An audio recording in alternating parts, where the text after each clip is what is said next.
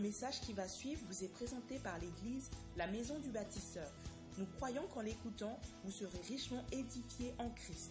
Pour plus de renseignements, vous pouvez nous contacter par téléphone au 04 65 60 56, par mail en nous écrivant à contact@lamaisondubâtisseur.com ou en vous rendant sur notre site internet www.lamaisondubâtisseur.com.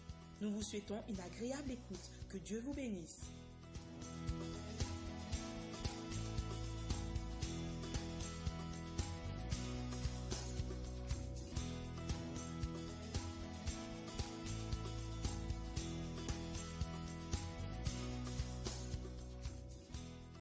Que toute la gloire soit rendue à notre Père et que quelqu'un clame bien fort le Seigneur. Que quelqu'un dise Amen, Amen, Amen et acclame bien fort. Gloire à Dieu. Tu peux prendre place maintenant. Merci les chants. Que Dieu vous bénisse. Quand nous venons dans sa présence, c'est toujours bon de venir avec des chants. Les chants disposent l'âme. Les chants nous permettent de nous rapprocher plus facilement. Les chants facilitent la connexion. Amen. Voilà, gloire à Dieu. Nous sommes connectés et euh, par la grâce de Dieu, le Seigneur va te parler aujourd'hui. Hmm. J'en suis convaincu. Je vais directement aller dans la parole et je vais te demander de prendre ta Bible dans le livre de Jean, l'évangile de Jean, au chapitre 12. Nous allons lire au verset 35 et je vais partager avec toi ce que le Seigneur a mis dans mon cœur suite à la série d'enseignements que nous sommes en train de voir, que nous avons intitulé La guerre des étoiles. Dites-moi la guerre des étoiles. Nous avons intitulé ce message La guerre des étoiles symboliser la guerre spirituelle qu'il y a entre le royaume des ténèbres et le royaume de la lumière. Dans le royaume des ténèbres, il y a les enfants de ténèbres. Et dans le royaume de la lumière, il y a les enfants de lumière, les enfants de Dieu. Et la Bible nous parle beaucoup de lumière. Et c'est un sujet qui est central. Et aujourd'hui, nous allons encore nous focaliser là-dessus. Surtout que pendant ces temps de jeûne que nous, euh, que nous sommes en train de, traverser, eh bien ma prière c'est que ta lumière croisse, ta lumière grandisse, que ta lumière te, elle éclaire ce sentier-là, qu'elle soit davantage, davantage intensifiée par la lumière de Christ dans ta vie et dans notre vie. L'évangile de Jean au chapitre 12, au verset 35. Je vais essayer de te transmettre fidèlement ce que j'ai reçu dans mon esprit par la grâce de Dieu. Si tu as trouvé le passage, dis avec moi Amen. Ceux de Damas, je ne vous ai pas entendu, dites Amen. Voilà, si tu es sur Internet, tape Amen dans les commentaires. Hmm. Il est écrit ceci. Jésus leur dit, la lumière est encore pour un peu de temps parmi vous. Marchez pendant que vous avez la lumière, afin que les ténèbres ne vous surprennent pas. Car celui qui marche dans les ténèbres ne sait pas où il va. Pendant que vous avez la lumière, croyez en elle, afin de devenir des enfants de lumière. Afin de devenir des enfants de lumière. En d'autres mots, pour devenir un enfant de lumière, il faut croire en la lumière. Après avoir dit cela, Jésus s'en alla et se cacha loin d'eux. Je relis encore le même passage, cette fois-ci dans la version parole vivante. Jésus leur dit alors, la lumière est encore parmi vous, mais plus pour longtemps. Marchez tant qu'il fait clair, pour ne pas vous laisser surprendre, avec moi surprendre, pour ne pas vous laisser surprendre par l'obscurité. Car celui qui marche dans l'obscurité ne sait pas où il va. Tant que vous avez la lumière, croyez en la lumière, confiez-vous en elle, afin que vous deveniez vous-même des enfants de lumière. Après avoir dit cela, Jésus s'en alla et se tint caché loin d'eux. Amen. Le titre de mon message aujourd'hui est Combattre pour demeurer dans la lumière.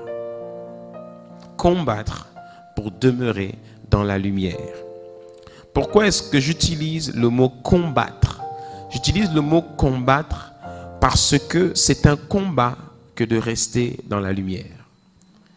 Parce que tout simplement, il y a une guerre qui se livre entre les ténèbres et la lumière. Et tout enfant de Dieu qui entre, qui reçoit Jésus-Christ, qui a reçu Jésus-Christ et qui, par la foi, est devenu un enfant de lumière, automatiquement, il devient un élément de cette guerre, il devient une cible privilégiée du royaume des ténèbres. Et la lumière, comme je l'ai dit la semaine dernière, je crois, elle est le moteur de notre foi, cette lumière. La semaine dernière, j'ai dit, prends garde à ce que ta lumière ne s'éteigne pas. Il est prétentieux et voire même répréhensible de se dire, voire même naïf, de se dire en tant qu'enfant de Dieu, en tant que chrétien, chrétienne, tout va bien, euh, Jésus est là, il est Seigneur, il est vivant, il ne peut rien m'arriver tant que je marche avec le Seigneur. Ça va aller. C'est pas si simple que ça. Parce que le royaume des ténèbres est un royaume qui est très puissant. Nous, on ne peut pas mener cette guerre. On ne peut même pas la remporter. Parce que je ne vois pas comment tu peux dominer un démon. Je ne vois pas comment tu peux combattre même un démon. Parce que quand on parle des démons ici, on ne parle pas de petits démons. On parle, la Bible nous présente les acteurs du royaume des ténèbres, la Bible les présente comme les anges déchus. Des anges qui sont à la manœuvre pour piloter ce royaume et qui travaillent de manière organisée. Dis moi les ténèbres. Les ténèbres viennent du grec skotos, qui veut dire l'obscurité totale. Et les ténèbres ou encore l'obscurité, la Bible nous montre que c'est la demeure de Satan et des esprits méchants. Ces esprits méchants, c'est ceux-là même qui combattent la lumière, qui combattent les enfants de Dieu. Mais la lumière, il faut comprendre que ce n'est pas juste un éclat. La lumière, c'est un royaume. Et dans un royaume, il y a des gens. Ce royaume est composé de personnes. Il y a des personnes qui habitent le monde céleste ou encore le ciel ou encore le monde invisible, les anges, etc. Ceci aussi, c'est tout un mystère. Et il y a ceux qui habitent dans le monde visible, qui sont les êtres humains, qui ont choisi d'obéir et de suivre le maître de la lumière, Dieu lui-même. Donc, dès le moment où nous avons choisi de suivre Dieu, de croire en Dieu, et de le suivre, de lui obéir, de mettre en pratique ses commandements, automatiquement on devient un ennemi du royaume des ténèbres. Dis-moi le royaume des ténèbres. Dans le monde visible, sur la terre, les êtres humains sont confrontés à un choix. Soit tu choisis de croire aux ténèbres et de marcher avec le monde des ténèbres, et le monde des ténèbres a des propositions diverses pour marcher, pour, pour, pour, pour t'acheter. Que ce soit les lieux occultes, que ce soit les sectes, que ce soit les cercles particuliers, toutes ces choses-là sont des propositions offertes par le royaume des ténèbres. Attention, quand un vendeur te vend un produit, il va toujours te présenter le bon côté du produit pour te séduire et te faire rentrer quand tu es rentré et que tu as découvert le produit, vraiment ce qu'il en est, soit tu décides de le rendre et te faire rembourser, soit tu décides de le garder. Plusieurs rentrent dans le royaume des ténèbres de manière consciente ou inconsciente et quand ils ont découvert où est-ce qu'ils avaient mis les pieds, il y en a qui choisissent de rester parce que ça leur plaît et d'autres qui choisissent d'en sortir avec beaucoup de difficultés. De même, le royaume de la lumière aussi fait des propositions par le biais de l'évangile essentiellement. par le biais d'histoires de, que euh, l'Évangile nous raconte. Nous choisissons de croire en ces histoires, de croire en Jésus-Christ, parce que tout simplement la clé, la clé qui nous permet d'entrer dans le royaume, ce royaume de lumière, c'est la foi. De même, pour entrer dans le royaume des ténèbres, il faut aussi avoir la foi. Parce que c'est un royaume aussi qui est invisible. Et nous, nous avons choisi de mettre notre foi en Jésus-Christ. Amen. Donc dès le moment où nous avons choisi de mettre notre foi en Jésus-Christ, nous sommes devenus ennemis du royaume des ténèbres. Skotos. Chaque fois que la lumière d'un enfant de Dieu s'éteint, c'est l'œuvre de Dieu qui recule et c'est une âme perdue. Et chaque fois qu'une personne est sauvée, c'est une lumière en plus qui vient intensifier la gloire de Dieu sur la terre et une défaite sèche pour le royaume des ténèbres. Alléluia. Donc, si on se rappelle bien dans Marc 3 verset 24, rappelez-vous que Jésus avait dit quelque chose de très important concernant le royaume des ténèbres encore le royaume de Satan. Il avait donné une information très très très importante. Jésus avait dit que le royaume de Satan, le royaume des ténèbres, est un royaume qui est organisé. Ce n'est pas un royaume divisé. C'est un royaume qui est organisé. Nous voyons des divisions dans l'Église, mais nous ne voyons pas de division dans le royaume des ténèbres. Il y a quelques, il y a quelques semaines, je regardais une vidéo qui a circulé sur Twitter où on a vu un rassemblement de milliers et de milliers et de milliers de gens de FM qui s'étaient réunis dans un stade c'était une sorte de grand stade et au milieu du stade, ils avaient mis une, une scène. Et sur cette scène, ils avaient mis un, une grande chaise, une grande chaise, une sorte de grand trône avec euh, leur symbole, euh, leur symbole franc-maçonnique derrière, sur le côté. Et puis il y avait des gens qui étaient là, certainement c'était les chefs, euh, qui étaient sur la scène. Et puis tout le stade, les gens étaient les mains levées et ils étaient tous en train de chanter un chant d'adoration. Bon, ça ne ressemblait pas à un chant d'adoration comme nous, nous les connaissons. D'accord? La question que je me suis posée, c'est, ça c'est un big événement, ça. Comment un événement comme... Et, l'événement, et la, vidéo, comment est-ce qu'elle a fait pour arriver sur Internet?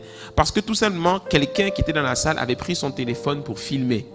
Il avait filmé, il filmait, et puis il avait, il avait balancé ça sur Twitter.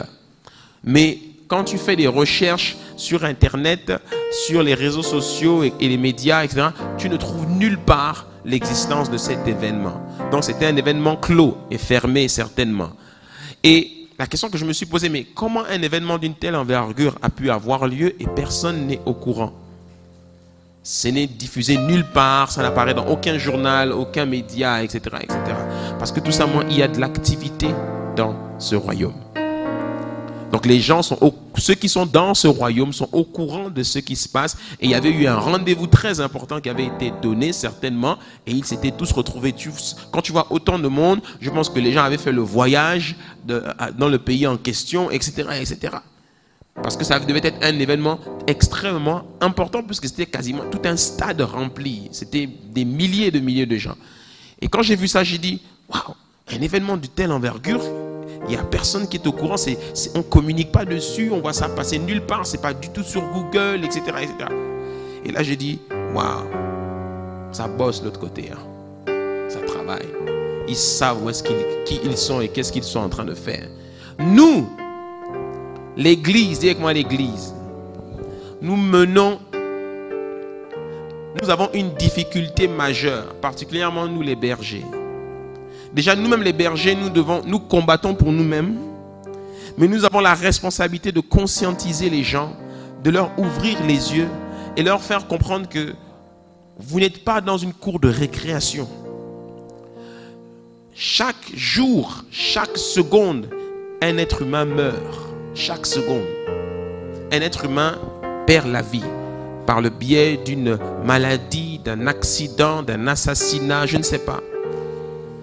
Dès le moment où tu rends l'âme, passes l'autre côté, quand tu passes l'autre côté, à ta grande surprise, tu découvres que c'est tout un monde. Tu te regardes et tu vois, tu te vois réellement tel que tu es en tant qu'esprit.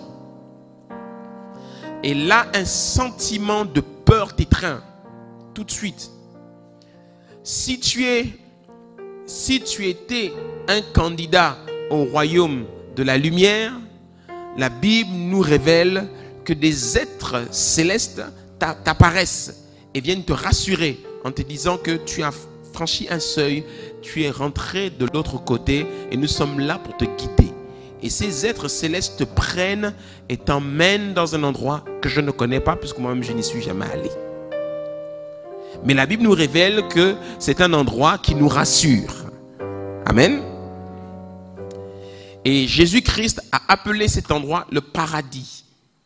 Et quand Jésus-Christ dit aujourd'hui même, quand il dit au voleur aujourd'hui même tu seras avec moi dans le paradis, ça veut dire que la transition entre le monde terrestre et le, et le paradis est une transition rapide.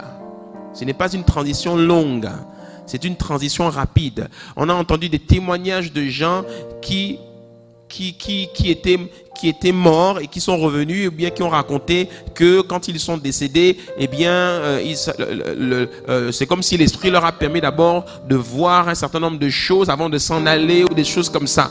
Certainement, l'esprit étant comme un vent, l'esprit, certainement, une fois qu'il a quitté l'enveloppe charnelle, l'esprit peut voguer et se balader peut-être avant de s'en aller définitivement toutes ces choses-là, beaucoup de, choses nous ont montré que c'est des choses qui, qui existent. Mais à un moment donné, tu es obligé de partir de l'autre côté, tu ne peux pas errer. Donc, quand tu es dans le royaume de la lumière, eh bien, en général, eh bien, ces, ces, ces créatures célestes te rassurent, tu, tu es dans un sentiment de paix, et puis tu passes l'autre côté. Nous appelons ça communément la mort. Alléluia. Mais quand tu as été candidat au royaume des ténèbres, quand tu as été candidat au royaume des ténèbres, eh bien tes collègues du royaume des ténèbres viennent aussi t'accueillir. Ils viennent te chercher. Sauf que, sauf que eux, ils te montrent clairement qu'ils ne sont pas tes amis. Ils vont te dire, écoute, désolé, tu t'es fait avoir sur la terre. Euh, ici, le game, c'est de te prendre et de t'emmener dans ce que l'AU appelle l'abîme, le séjour des morts. Donc, tu te rends compte que, que, que, dans l'esprit, l'enveloppe spirituelle que tu es, eh bien, elle ne fait pas une ascension, elle fait une descente. Et là, on te prend et on te descend. Et tu te retrouves dans un endroit qui est à la description de plusieurs qui ont donné des témoignages, des gens ont écrit des livres dessus parce que certainement ils avaient eu des révélations là, sur ces choses-là, eh bien tu te retrouves dans un endroit terrible. On a parlé d'endroits où il fait très chaud, etc., etc. Il faudrait lire le livre d'un auteur américain qui a eu beaucoup de succès, qui est euh, qui est 52 euh, minutes en enfer, un truc comme ça. Euh, c'est un livre qui avait beaucoup beaucoup de succès. Et c'était un pasteur qui avait écrit ce livre-là. Et moi, j'avais lu ce livre-là. Il était très très pertinent parce que les détails qu'il donnait étaient assez forts. Et euh, il disait dans ce livre qu'il avait été euh, pendant 52 minutes spirituellement, il avait été emmené en enfer, enfin pas en enfer, mais au séjour des morts, dans l'abîme.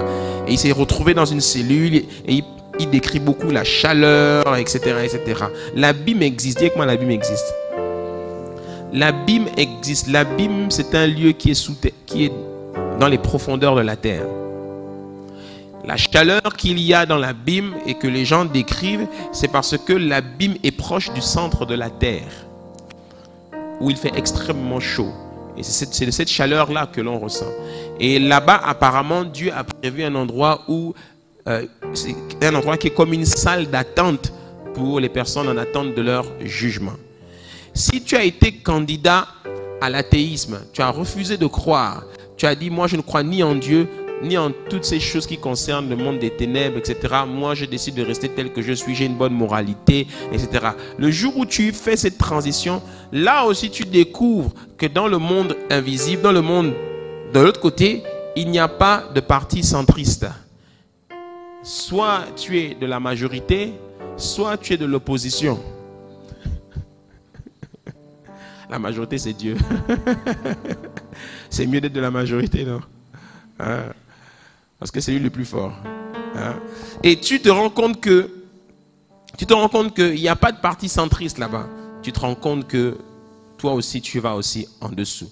Quel est mon propos? Mon propos est simplement de vous, de, de, de, créer en chacun de nous une prise de conscience sur euh, une réalité spirituelle qui est là. Et nous, les bergers, nous avons cette responsabilité au travers de l'enseignement et de la parole de sensibiliser les âmes, de sensibiliser les gens, de leur montrer que ce n'est pas de l'amusement. Si vous perdez votre foi, vous risquez de perdre aussi votre salut. Si vous vous amusez avec votre marche avec le Christ, vous pouvez vous retrouver de manière, surprenante face à l'obscurité. C'est pour cela que Jésus-Christ dit que, il dit que, euh, marchez pendant que vous avez la lumière afin que les ténèbres ne vous surprennent pas. Parce que les ténèbres peuvent te surprendre. Pourquoi? Parce que les ténèbres ont, des stratégies. Ils ont une organisation pour attaquer le royaume de la lumière, pour voler les enfants de Dieu, pour les tenter, pour les, les, amener à rétrograder, etc., etc. Et sans te rendre compte, tu peux te retrouver dans une vie où tu marches, mais tu ne marches plus avec Christ. Sans t'en rendre compte, tu ne marches plus avec Christ. Et quand tu te retrouves à ne plus marcher avec Christ, tu es dans l'obscurité. Et quand tu es dans l'obscurité, tu ne vois plus où tu vas. Et quand tu es dans l'obscurité, on est obligé de te prendre la main et te guider. Sauf que dans cette obscurité, si ce n'est pas Jésus, c'est quelqu'un d'autre qui t'a pris la main et qui est en train de t'emmener dans un endroit où tu ne veux pas aller. Alléluia. Hmm. Donc ta lumière, elle est dépendante de la lumière de Christ qui brille. C'est pour cela qu'il faut chercher sans cesse à rester toujours connecté à la lumière divine. Et on a dit beaucoup de choses là-dessus qui nous permettent de rester euh, connectés à cette lumière. Les chrétiens que nous sommes, on est les cibles principales du royaume des ténèbres. Le royaume des ténèbres a plusieurs objectifs. A plusieurs objectifs que je vais vous énumérer ici les principaux objectifs du royaume des ténèbres. Un, premièrement, n'oublie jamais ces objectifs-là. Un, premièrement, faire la guerre aux citoyens du royaume de la lumière qu'on appelle les chrétiens. Dis avec moi, nous sommes en guerre. Le royaume des ténèbres est là pour faire, pour mener une guerre aux chrétiens. Les chrétiens ce sont les gens qui ont eu les yeux ouverts. Ce sont les gens qui ont pris conscience des réalités spirituelles et qui ont accepté Jésus-Christ comme leur roi et qui croient que Jésus est le maître de l'univers, le créateur de toutes choses. Ceux qui ont la foi en cette vérité sont combattus par le royaume des ténèbres. Donc, un vrai chrétien, un bon chrétien est quelqu'un qui est conscient de cette guerre qu'on lui mène. Donc, parce que tu es conscient que tu es dans une guerre, alors tu es prudent. Alors tu ne te laisses pas aller à tout vent de doctrine comme dit la Bible. Tu es prudent dans ce en quoi tu crois. Tu es prudent dans ce en quoi tu suis. Tu es prudent dans ce que tu acceptes d'écouter. Tu es prudent parce que tu sais qu'à n'importe quel moment, l'obscurité peut te surprendre. Donc tu es prudent. Vous savez, quand vous parlez avec des gens qui vivent dans des pays qui ont connu la guerre, ils comprennent de quoi on parle.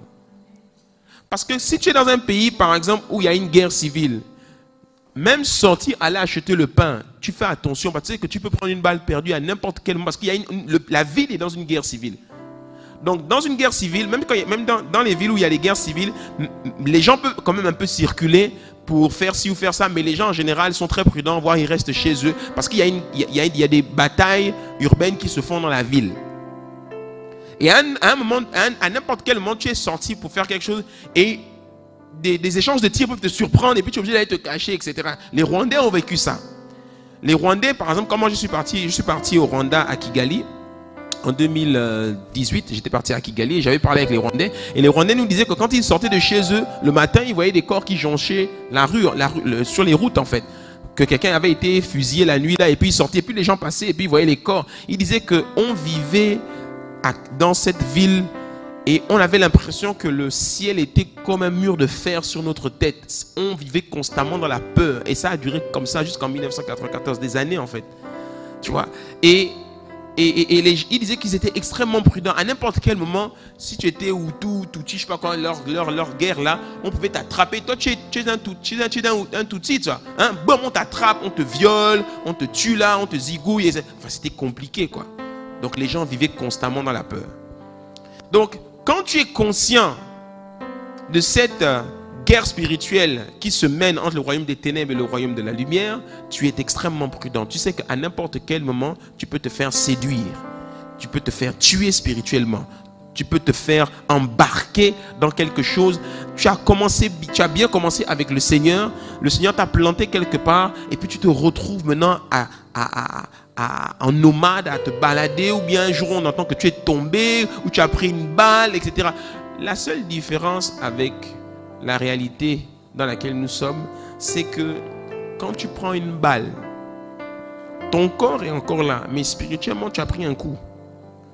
Tu sens que spirituellement tu as pris un coup.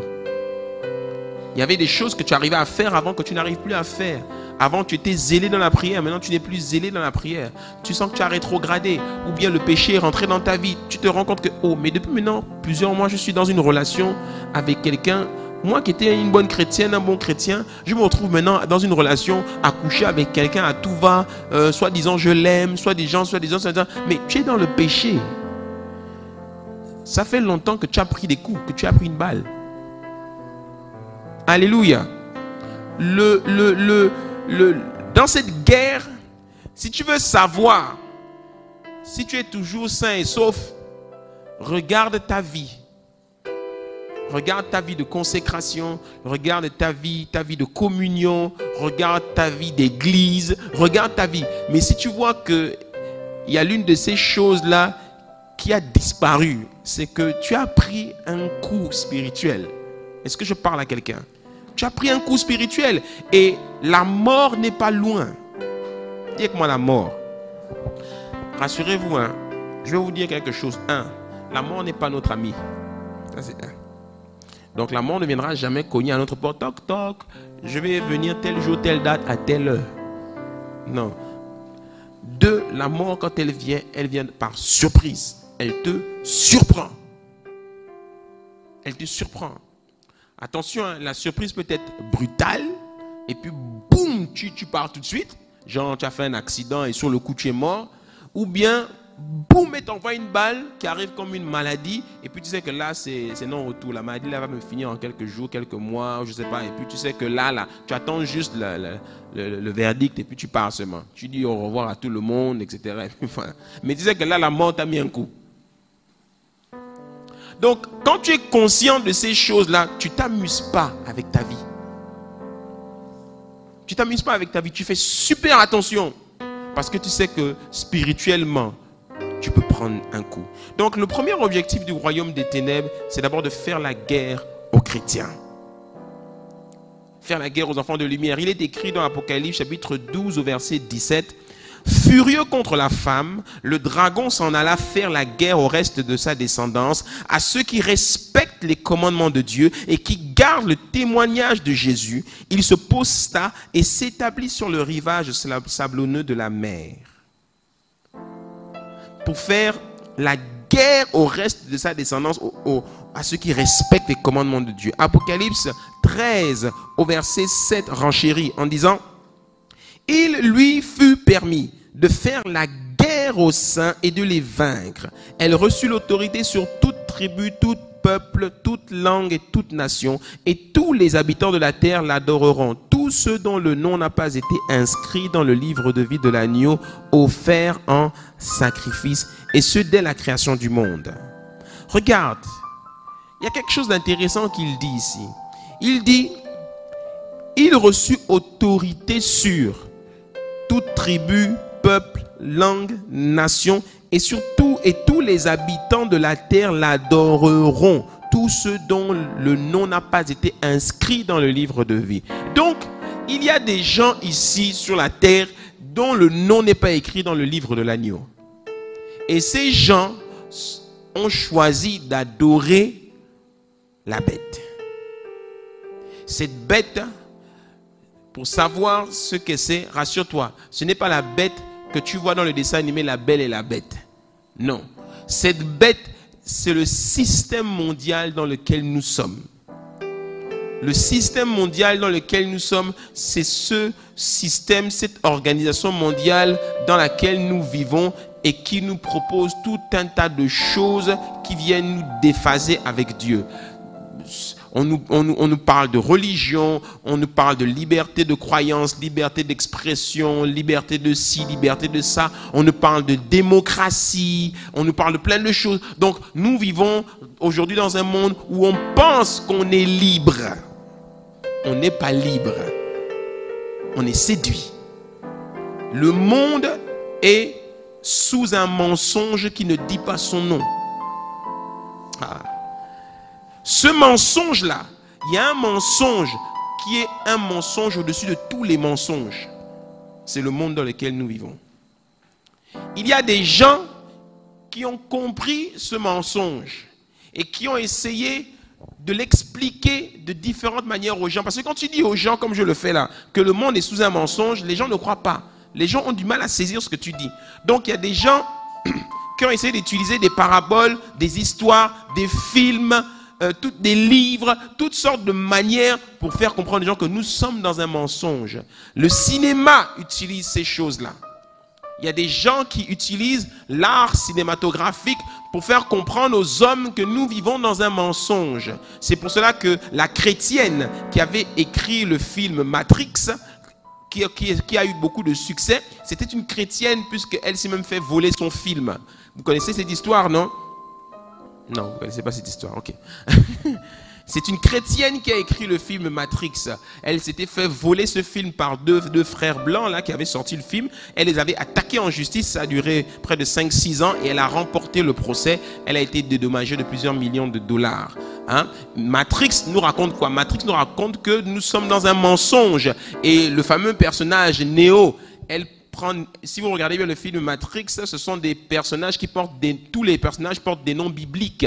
Hein? Et le fameux Néo, c'est le héros, celui qui passe du royaume des ténèbres au royaume de la lumière. Hein? Il y a plein de, gens qui ont essayé d'expliquer le mensonge dans lequel nous sommes. Nous voyons même aujourd'hui des artistes, des, acteurs du monde de, l'industrie, euh, de la musique, etc., qui, qui est vivant. Et dès que tu fais ça, tu te fais attaquer. Le dernier en date, c'est c'est son patron c'est Elon Musk. Elon Musk a racheté Twitter à plus de 40 milliards de dollars. Et dès que Elon Musk a pris possession de Twitter, la première action qu'il a posée en tant que chef de Twitter, il a ordonné euh, de manière euh, immédiate, il a ordonné qu'on réactive les comptes de Donald Trump et de Kanye West. Ça avait une grande signification ce qu'il demandait. Les gens disent, mais pourquoi Elon Musk des demandes à ordonne qu'on réouvre les comptes de deux personnages qui ont été bannis euh, de Twitter? Parce que tout simplement, les deux personnages en question, ils ont des points communs avec Elon Musk. Un, ils sont chrétiens. Deux, ils mènent un combat contre ce mensonge. Trois, ils ne sont pas, ils ne sont pas du tout FM. Ils ne sont pas du tout du côté de ces gens-là.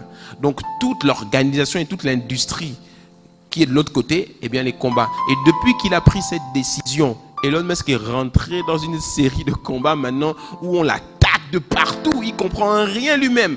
Et dernièrement, il a fait une interview qui a, qui, a, choqué le monde et qui est partout sur YouTube, où il a, il a prononcé une phrase qui fait le tour en ce moment des réseaux sociaux. Il a dit, ils vont me tuer. Il vient de déclarer cette phrase parce qu'il sait que là, là, il est rentré dans un game où il finira pas. Parce que les gars là vont le tuer. Est-ce que vous voyez de quoi on parle là? Donc, le monde, le, le monde dans lequel nous sommes, c'est pas un monde, c'est pas le monde d'Alice au pays des merveilles. Hein? C'est quelque chose de très sérieux. Et puis tu sais pas de trop ce qui se passe autour de toi. Mais dès que tu commences un peu à vouloir élever ton esprit intellectuel et à t'intéresser un peu à ce qui se passe autour de toi, tu vas te rendre compte que c'est un game qui est très sérieux. Et qu'on ne s'amuse pas avec ça. Et qu'il faut faire très attention à toi. Alléluia. Très attention à toi. Et c'est l'un des problèmes de l'Église que Dieu a avec l'Église. C'est que l'Église, oui, elle a la mission de s'occuper des âmes, de s'occuper des gens qui fréquentent les différentes églises, etc. Mais l'Église, au travers des bergers et des de ses responsables, a aussi la mission d'équiper les chrétiens, de préparer les chrétiens se passe autour d'eux, parce qu'il y a un combat qui est spirituel autour de nous. Donc, nous avons la responsabilité, nous en tant que bergers, d'équiper les saints. Et les saints, vous-même, vous avez la responsabilité de faire attention à vos vies. Vous devez tenir ferme, comme nous dit la Bible. Tenir ferme jusqu'à la fin. Parce que tout simplement, le monde dans lequel nous sommes est en guerre. Dites moi, nous sommes en guerre. Le deuxième objectif du royaume des ténèbres, c'est de perturber la vie de l'Église. Perturber la vie de l'Église. Le royaume des ténèbres, c'est une chose. Il ne peut pas détruire l'Église. Il ne peut pas. Parce que Christ a été clair. Même le séjour des morts ne prévaudront point contre mon Église. D'accord? Mais c'est une chose. Je ne peux peut-être pas détruire l'Église, mais je vais sérieusement la perturber afin de retarder ton plan. Donc, il agit, ce royaume. De différentes manières, il agit perturber, pour déstabiliser l'Église. Dès que une Église vient au monde, comme la maison du bâtisseur, dès qu'une Église locale vient au monde, automatiquement des agents du royaume des ténèbres, comme quand on remet un dossier à des fonctionnaires de l'administration, des agents, on leur remet le dossier de cette Église, on leur dit, travaillez pour déstabiliser cette Église, voire la détruire. Donc, il y a, ces agents sont organisés, ils sont organisés de manière régionale, par secteur, euh, par quartier, etc., etc.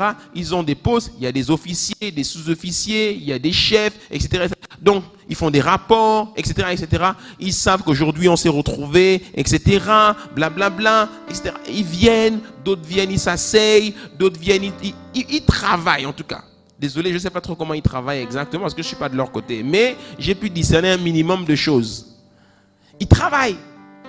Ils agissent aussi beaucoup sur les individus ils peuvent créer des dissensions entre les frères et les sœurs, de manière à ce que les frères commencent à s'en vouloir les uns les autres, à se mener des petites batailles intestines entre eux, etc. Et puis ils titillent ça, et puis ça crée des problèmes. Ils attaquent le pasteur, ils vont attaquer les gens, ils vont rentrer dans les foyers, ils vont mettre les problèmes dans les couples, etc., etc. Et puis les gens commencent à ne plus venir à l'église, etc. Enfin, ils travaillent. Toi, en tant que berger, tu as un regard, une lecture spirituelle et tu sais que le royaume des ténèbres est en train de travailler sur l'Église. Mais quand tu parles avec les gens, ils sont dans les, guerres intestines, ils sont dans les ressentiments, mais ils ne savent pas qu'ils sont manipulés. Ils ne savent pas qu'ils sont manipulés et que la fin de l'histoire ou encore l'enjeu, c'est leur foi, c'est leur lumière c'est de les sortir petit à petit. Parce qu'il dit quoi? Tant que vous demeurez dans la lumière, vous marcherez dans la lumière. Mais dès que vous sortez de la lumière, vous êtes des proies. Vous êtes des proies. Hum, tourne-toi vers quelqu'un et lui prends garde à ta lumière. La Bible nous dit ceci dans le 2 Corinthiens chapitre 2 verset 10. Or à qui vous pardonnez, je pardonne aussi. Je l'ai fait à cause de vous. On l'ai fait à cause de vous. On l'ai fait à cause de vous. On l'ai fait à cause. La maison du bâtisseur, vous pouvez vous rendre sur notre site internet www.lamaisondubâtisseur.com. Si vous désirez avoir d'autres produits enregistrés à la maison du bâtisseur, vous pouvez soit commander directement en ligne ou téléphonez-nous au 04 65 60 56 ou envoyez-nous votre demande par email à l'adresse suivante contact la maison du. À très bientôt et que Dieu vous bénisse.